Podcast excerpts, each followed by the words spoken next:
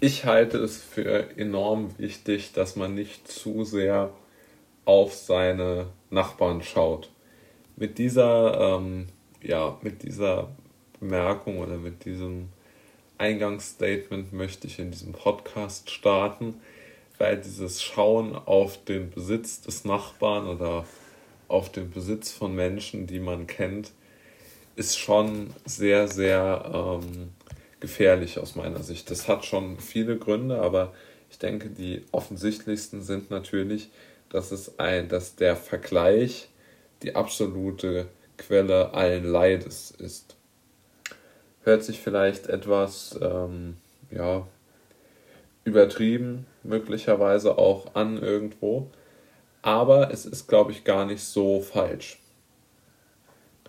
Denn Leid entsteht dann, wenn man nicht genau weiß, wieso man überhaupt irgendetwas ähm, tun soll oder tun muss, sondern wenn man einfach nur etwas sieht, was man gerne hätte und nicht weiß, wie man es bekommt.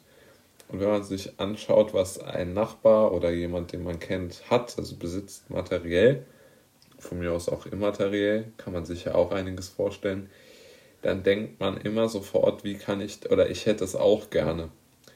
Aber man weiß einfach nicht, wie man es kriegt und dann fühlt man sich ja doch sehr schnell hilflos und überfordert. Und genau diese Hilflosigkeit und Überforderung ist aus meiner Sicht einer der Quellen der Unzufriedenheit. Vielleicht sogar die Hauptquelle der Unzufriedenheit.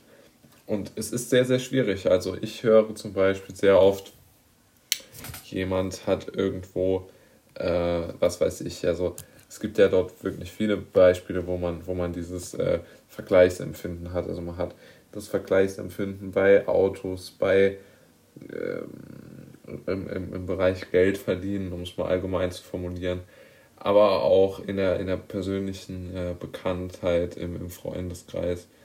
Äh, wer, wer ist dort sehr gut vernetzt, wer, wer kennt sehr viele Leute, wer, wer äh, wird für seine, mm, für seine Ideen, für seine Haltungen oder so geschätzt. Diese ganzen Dinge gibt es ja und ich glaube doch, dass wir alle eine sehr, ja nicht monothematische, aber schon auch eine eine sehr, ähm, doch eine nicht objektive Sicht auf die Dinge haben können als, als Personen, sondern wir sind ja viel, viel eher darauf gepolt, unheimlich, ähm, wie soll man es nennen, unheimlich äh,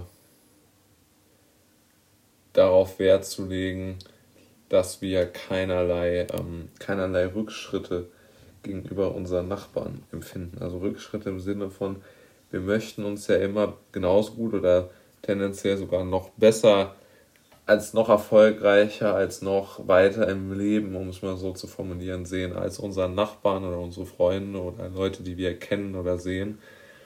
Und wie gesagt, ich glaube wirklich, dass das ein, ein sehr großer Quell allen Übels ist und dieses, dieses Nachmachen dann, glaube ich, die Folge von, von den von diesem Gedankengut ist. Also ich glaube ja, dass sehr viele Leute äh, irgendwo Dinge tun, die sie eigentlich gar nicht tun möchten unbedingt, aber nur um diesen, um wirklich äh, viel, viel äh, Geld äh, zu verdienen oder um Geld zu verdienen, ist mir egal, ob es jetzt viel oder wenig ist, um einfach einen gewissen sozialen und beruflichen oder einfach um gewissen Normen und Standards zu entsprechen. Und genau das ist ja der Punkt, und ähm, ich glaube, dass dieser Punkt weitestgehend unterschätzt äh, wird tatsächlich und dass man diesen Punkt auch immer weiter ausbauen muss und immer weiter sich damit äh, beschäftigen muss.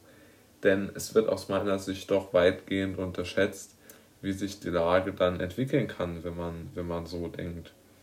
Und dieses Gedankengut, das wird ja nicht verschwinden, sondern das ist ja immer dann da in einem und wenn dann der nächste kommt, dann hat man das nächste Mal das Problem, dass man sich dem nicht gewachsen sieht und wieder irgendwo in der nächsten Mode hinterherlaufen möchte, ja. Und ich sehe dieses Problem wirklich als, als sehr, sehr triftig an. Das